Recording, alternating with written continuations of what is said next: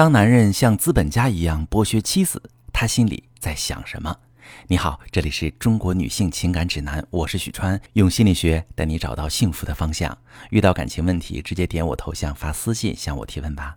收到这么一条提问，一位女士问：自从孩子生了之后，老公失业近四年了，这几年时间里，她在自己的行业领域里找不到合适的岗位，自己创业也失败，因为每次她都空谈大于实干。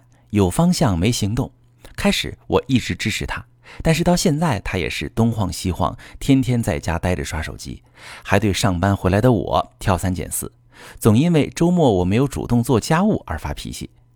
我给过老公很多建议，他不听也不愿意尝试。问他工作规划，他就开始发脾气，说不要我操心，不用我管。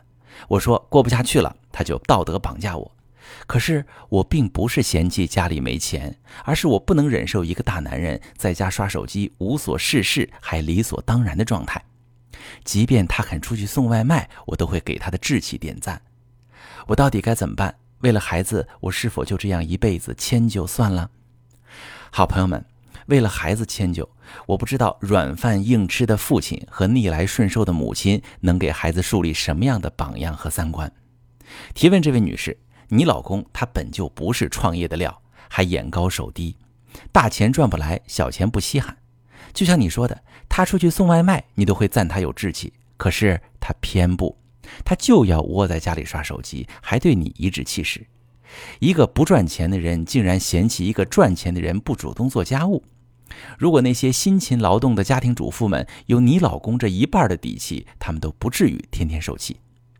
更要命的是，你老公还道德绑架你。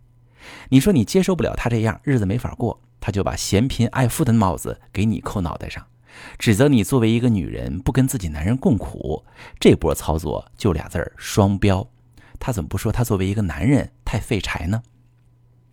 我不是说男人一定就得出去上班赚钱，你不擅长赚钱没关系，这不是你的错。甚至你不喜欢上班也没关系，你想过闲散的日子，我都不说你有问题。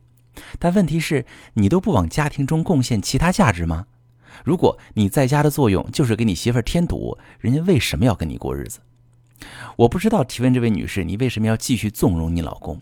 你给了他时间，也给了他机会，四年，四年是一段不短的时间。四年不一定能让一个人从贫穷到富有，但四年足够让一个人成长，突破过去的自己是一种成长，认识到自己的局限性，承认自己是一个普通人也是一种成长。但你老公从哪个角度讲都没成长。你说你老公四年前在自己的行业领域找不到合适的岗位，那意思就是高不成低不就呗？那么四年，如果他在进步，他就能胜任更高的职位。如果他学会了正确评估自己的能力，他就能接受较基层的职位，这都算是成长。无论如何，也算他为家里的经济贡献了一份力量。但你老公跟四年前一样，不对，可以说他还不如四年前，因为生活就是逆水行舟，不进则退。他比四年前还废柴。这还不算，你为他操心，给他提议出主意，他还不听不尝试，停在原地等你养他。他要是能把你每天哄得高高兴兴，给你提供一些情绪价值也行。不，他不但没有，反而跟你发脾气。我就问你图什么？